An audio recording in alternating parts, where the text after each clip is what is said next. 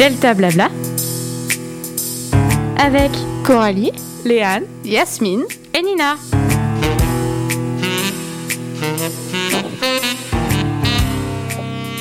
Bonjour à toutes et à tous et bienvenue dans cette première émission de Delta Blabla à la maison. Eh bien oui, le président l'a annoncé, tous à la maison. Mais ne vous inquiétez pas, cela ne va pas nous empêcher de nous retrouver, mais aussi de vous retrouver. Nous sommes en compagnie de chers auditeurs et chères auditrices, Coralie. Coucou. Léane. Salut Yasmine. Bonjour Et de moi, Nina. Alors c'est parti pour une émission à la maison. Bon après-midi, bonne journée sur Delta FM 90.2, la radio du LP2I. Alors, Léane, qu'avons-nous au programme aujourd'hui? Programme, nous commencerons avec la météo présentée par Co- Coralie. Pardon. Nina continuera en parlant de la femme extraordinaire de la semaine. Ensuite, nous avons toi, Yasmine, qui nous expliquera pourquoi il ne faut plus manger de poisson.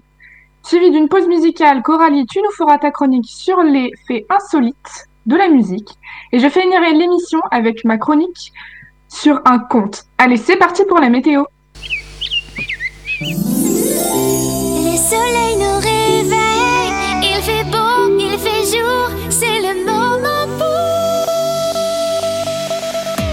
Météo de GLP. Alors alors, est-ce qu'on annonce du beau temps pour cette fin de semaine? Eh bien non, il va pleuvoir aujourd'hui et tout le week-end avec des températures de 18 à 11 degrés. Alors pour nous qui sommes confinés, on reste au chaud, mais pour ceux qui travaillent, faut sortir les parapluies maintenant, mais faut pas s'inquiéter, c'est les vacances dans quelques heures. Bon appétit, chers auditeurs et auditrices, et bonnes vacances. Connaissez-vous Hypatie? Pour l'histoire de la femme puissante, suivez-moi, c'est parti. Il était une fois, dans la ville d'Alexandrie en Égypte antique, une immense bibliothèque, la plus grande de l'époque. La plus grande de l'époque, une bibliothèque sans livres ni papier. Les gens écrivaient sur des feuilles de papyrus, fabriquées à partir de tiges de la plante, qu'ils enroulaient ensuite. Les livres à plat d'aujourd'hui n'existaient pas encore. Il y avait des milliers de rouleaux, chacun écrivait à la main, par un scribe, puis conservés soigneusement sur une étagère. Un père et sa fille s'asseyèrent côte à côte dans cette bibliothèque d'Alexandrie pour étudier ensemble les rouleaux. La philosophie, les mathématiques et les sciences étaient leurs matières préférées. Ils s'appelaient Théon et Hypatie. Hypatie résolvait des équations et proposait de nouvelles théories en géométrie et arithmétique. Elle aimait tant étudier qu'elle entreprit d'écrire ses propres livres. Pardon, ses propres rouleaux. Elle fabriqua même un instrument appelé astrolabe qui permettait de calculer la position du Soleil, celle de la Lune et des étoiles à tout moment. Hypatie enseignait l'astronomie et ses cours avaient beaucoup de succès. Malheureusement, son œuvre fut intégralement détruite dans l'incendie de la bibliothèque. Mais ses étudiants, ayant échangé des lettres sur Hypatie et ses idées plus que brillantes, nous avons pu, nous aussi, connaître son génie. Hypatie disait souvent Réservez le droit de penser, car même penser mal vaut mieux que de ne pas penser du tout. Chers auditeurs et auditrices, croyez en vous, tout est possible. Bonjour à tous et à toutes, et j'espère que vous ne mangez pas de poisson en nous écoutant, puisque je vais vous donner quelques raisons de ne plus du tout acheter ou consommer de poisson. J'imagine que vous le savez déjà, mais quand on jette un filet de pêche, on ne choisit pas ce qu'on attrape. Des tortues, des requins, des dauphins et d'autres espèces de poissons que les navires ne vendent pas se font attraper. Donc, les filets, donc les filles, pardon, et vous aussi auditeurs, tentez de deviner. À votre avis, au large de la côte française, combien de dauphins sont pêchés par erreur par an et rejetés morts dans la mer? Moi, je peux répondre ou pas? Vas-y. Euh, Moi, je pense euh, à peu près euh, peut-être 150. 150 par an? C'est beaucoup quand même. Ouais, mais ouais, mais tu choisis pas s'il y a un, deux ou trois dauphins par, euh, par filet, tu vois, il y a beaucoup de filets, genre il y a beaucoup de pêche, tout ça, tout ça. Moi, je dis 150. Ok. Et toi, Coralie, tu dis combien? En, en vrai, en vrai, je dirais euh, 300 à peu près. 300 pour Coralie et toi Nina? Moi, j'ai vu un, un documentaire d'ailleurs de Hugo Clément, journaliste. euh, et moi, je dirais qu'il y en a beaucoup plus que vous croyez. Moi, je dirais entre 2000 et 3000. Alors, c'est tout simplement Nina la plus proche. Environ 10 000 dauphins par an. Voilà. C'est énorme. Énorme, ouais. C'est énorme. beaucoup. Mais alors, vous me diriez, pourquoi les dauphins sont importants? Eh bien, Bah, parce si que c'est la poissons- marine. oui, déjà. Mais alors, si les gros poissons disparaissent, il y a trop de petits poissons. Et s'il y a trop de petits poissons, ils vont manger les plus petits poissons. Et ainsi de suite. Tout l'équilibre naturel est rompu et ça tue toutes les, épais- toutes les espèces jusqu'aux coraux et les algues. Et Voilà. pourquoi cet écosystème est important? Parce que l'océan est un puits de CO2. Il, a, il en aspire beaucoup plus que la forêt amazonienne. Et peut-être certains d'entre vous diraient qu'il existe des labels qui certifient les poissons. Enfin, qui certifient que les poissons, quand ils ont été pêchés, n'ont pas. Oh. Que les navires, quand ils ont pêché des poissons, n'ont pas attrapé de dauphins, tortues ou quelconque euh, autre espèce que celle demandée. Eh bien, par exemple, euh, il y a Dolphin Free ou Pêche Durable. Mais en réalité, ces associations qui donnent ces labels sont d'abord financées par des entreprises vendant du poisson comme Capitaine Igloo, et en plus, elles n'ont aucun moyen de vérifier ce qui se passe à bord des bateaux. Et j'ai une autre question pour vous, les filles. À votre avis, à nouveau, qu'est-ce qui est le plus présent dans le vortex de déchets pacifiques, aussi connu sous le nom du septième continent? Du plastique? Oui, évidemment du plastique, mais quelle sorte Oui. de plastique? Bah, le plastique, genre euh, des aliments, euh, par exemple euh, des barquettes ou plastiques, des trucs comme ça. des comme ça. D'accord. Coralie, tu penses quoi?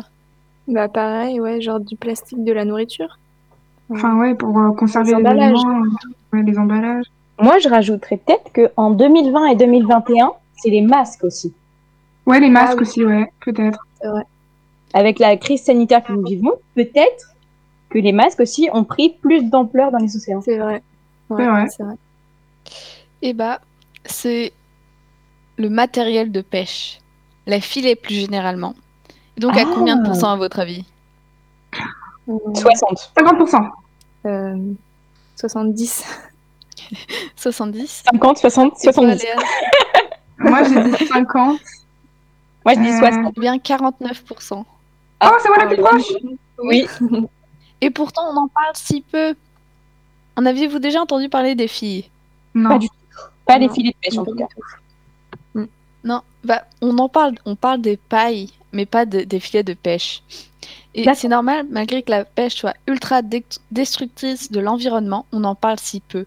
On pense à ne plus utiliser de paille et réduire notre consommation de plastique, mais la solution pour l'océan, c'est de ne plus manger de poissons. Vous pensez sûrement, c'est un peu extrême là, non? Ouais, un petit peu, ouais. Quelle Un autre petit peu solution quand même. Quelle autre solution nous reste-t-il? La pisciculture, autrement dit l'élevage de poissons Bien, désolé de casser vos espoirs, mais ce n'est pas mieux. Si vous voyez l'état des poissons, ils sont rongés par les poux et les maladies. Une grande partie d'entre eux meurent et sont invendables. Ils pourrissent dans un container avant de finir je ne sais où. C'est de la pure maltraitance animale. Et saviez-vous que le beau saumon que vous mangiez est coloré? Ça, je le Oui, savais. oui, C'est pour ça que, bah, d'ailleurs, je j'achète du saumon pas coloré. C'est bien mieux pour la planète. Le beau bout de saumon rose dans vos sushis ou dans un autre plat avec Non, du saumon. Eh c'est- ben, c'est gris, le saumon. C'est gris. Et on le teint avec du Mm. rose. Pour que ça donne plus envie. Mm. Et c'est comme le jambon. Le jambon, c'est gris, mais euh, on le teint avec du rose pour Ouais. que ça donne plus envie. Et donc, si on ne doit plus je ne manger mangerai pas du jambon gris. Je, je l'avoue. Ah oui, mais en fait, c'est pour donner envie aux gens. bah oui. Parce que quand tu fait. vois un, un- un beau truc bien rose, tu dis ça a l'air beau. Mais euh, il y a Ouais. plein de colorants et pas de trucs euh, trop trop bons pour euh, la santé euh, dedans. Ouais. C'est ça. alors, donc, si on doit, si on doit plus manger Ouais. de poisson, où trouver ce- tout ce qu'il nous apporte? J'ai une question, à nouveau. c'est ma troisième. que nous Hmm, apporte le poisson comme nutriment parlant? Alors moi, je sais pas, je pense Les que c'est oméga à peu près. Ouais. Oméga 3, ok. Moi, je, moi, je dirais qu'on pourrait retrouver euh, certains, certaines, euh, certains nutriments des poissons, genre dans, dans certains légumes. Hmm. Non. Bien. Euh, oui, mais alors, le poisson nous apporte des métaux toxiques, du mercure, de la dioxine, du PCB, des polluants organiques persistants, Le poisson concentre le plus de polluants industriels. Un poisson propre, un poisson propre pardon, n'existe pas. Si on absorbe tout ça, c'est avec la bioaccumulation. Donc, euh, les oméga 3, c'est euh, c'est pas le poisson qu'ils produisent, ils l'aspirent à nouveau avec la pollution. Ok. Et donc, En fait, merci de m'avoir écouté. J'espère que je vous aurai convaincu de ne plus consommer de poisson. Et si le sujet vous a autant intéressé, euh, et si ce- le sujet vous a autant intéressé que moi, je vous recommande, je vous conseille, je vous ordonne de regarder ce documentaire, Seaspiracy, sur Netflix. Et si vous n'avez pas Netflix, demandez à des amis, parlez-en, c'est urgent. On n'en parle pas, mais c'est pour demain la catastrophe. Ce sujet nous concerne tous. Merci encore de m'avoir écouté jusqu'au bout. J'espère vous avoir convaincu. À la prochaine. Nous faisons une petite pause musicale avec Fête de trop de Eddie de Preto. Bonne écoute sur Delta FM 90.2, la radio du LP.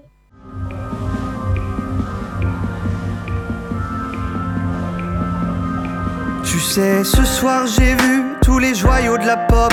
J'ai même bu à outrance toute l'absinthe de tes potes. J'ai côtoyé du rare nymphe, pris des rails en avance. Dans des salles bien trop noires, sans lueur d'élégance. Davantage j'ai serré mes mâchoires lamentables et zélé des amants.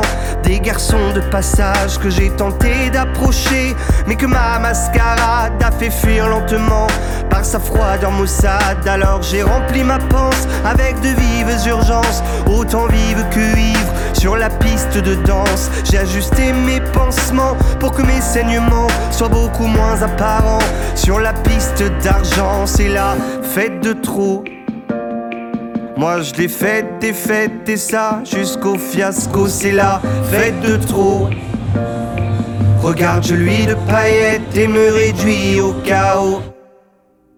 Tu sais, ce soir j'ai lu dans mon corps relâché le manuel torturé de cette danse exaltée. J'ai même glissé ma langue dans des bouches saliveuses, dans de tout petits angles où l'on voit que les muqueuses. Puis là, je suis rentré bel et bien les mains nues avec cet air déjà vu et l'envie de surplus. J'ai rien trouvé de précis excepté d'apparence, exactement, même si demain tout recommence. C'est la fête de trop.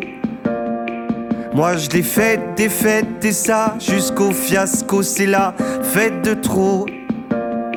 Regarde, je lui de paillettes et me réduis au chaos, c'est la fête de trop. Moi je l'ai faite, des fêtes et ça jusqu'au fiasco, c'est la fête de trop. Regarde, je lui de paillettes et me réduis au chaos.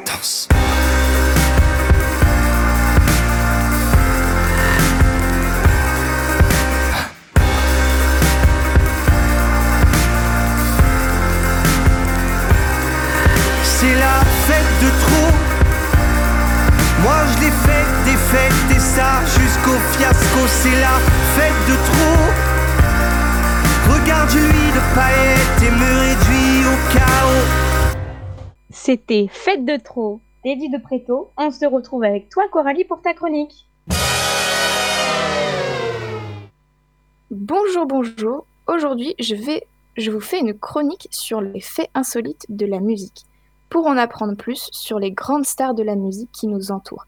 Et je vais me consacrer à Michael Jackson et Boney. On commence avec Boney. Forcément, vous avez déjà dû entendre une de leurs chansons.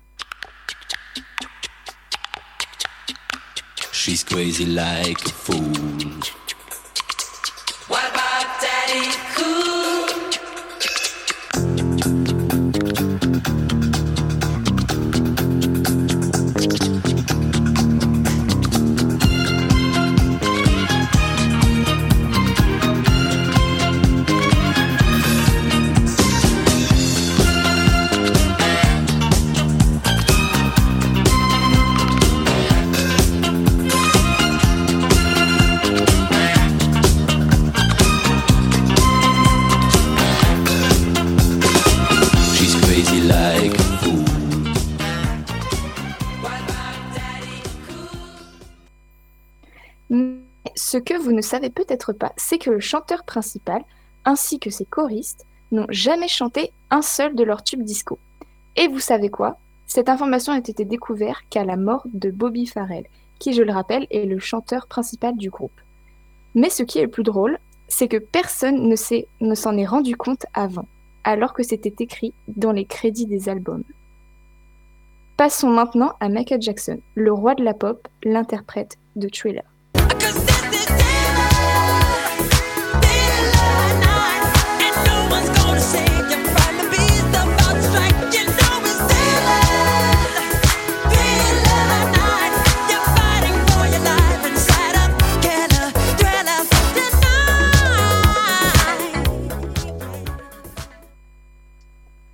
Le saviez-vous qu'il existe une autre version de cette chanson qui s'appelle Starlight qu'on écoute tout de suite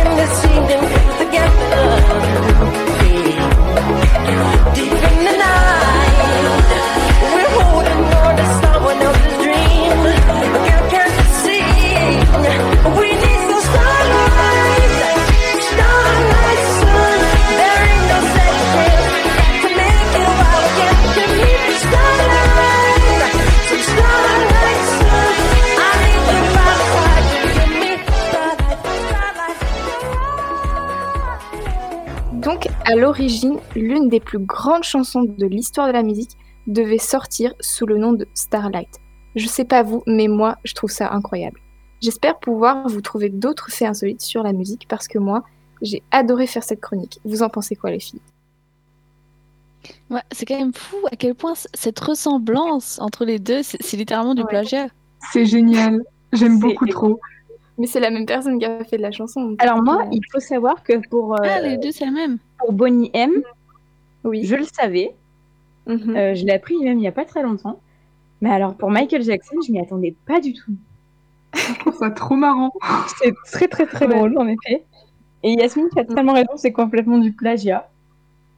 Mais non, du coup, Mais- c'est la même personne qui chante. Mais oui, c'est ça. Mais C'est juste n'empêche que Oui, on peut dire qu'avec ces musiques, ils sont devenus extrêmement célèbres. Ouais, c'est vrai. Mm.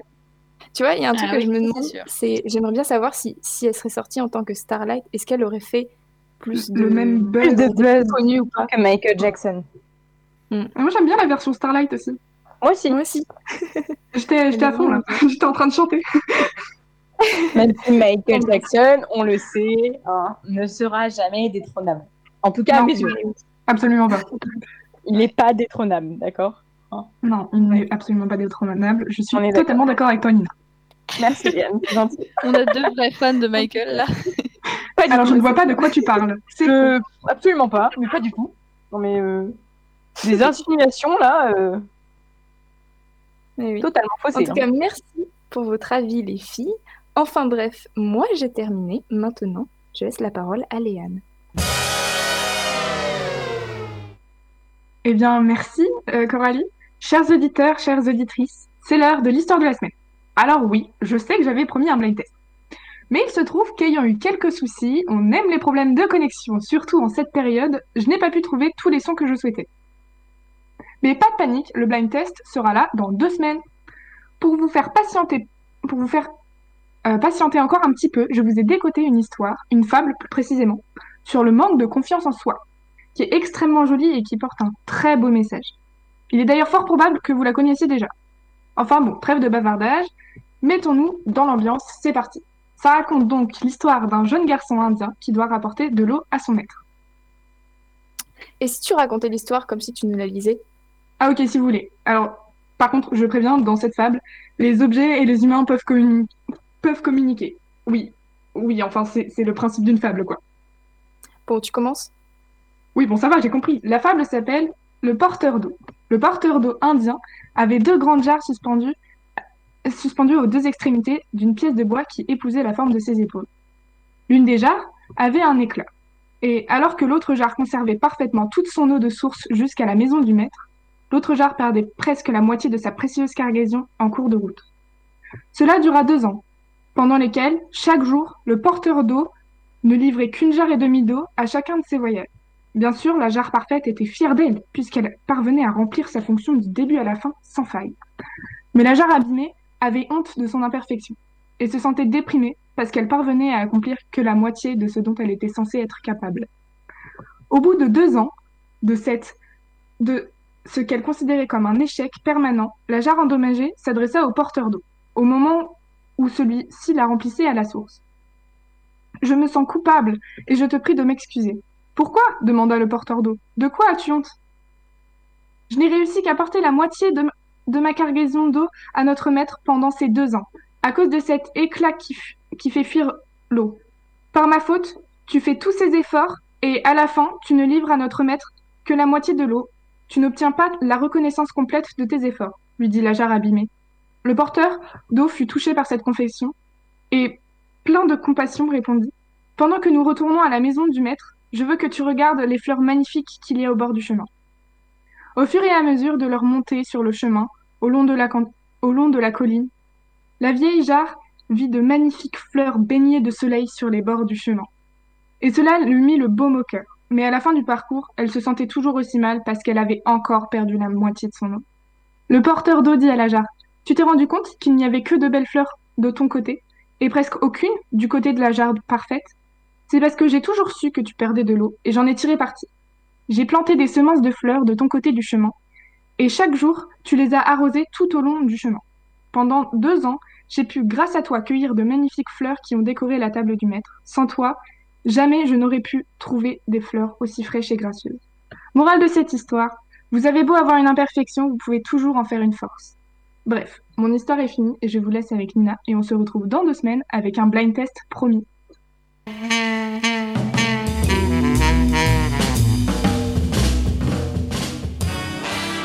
oh les filles, fin d'émission. Bon, chers auditeurs, chères auditrices, vous le savez, ce générique annonce bien la fin de l'émission.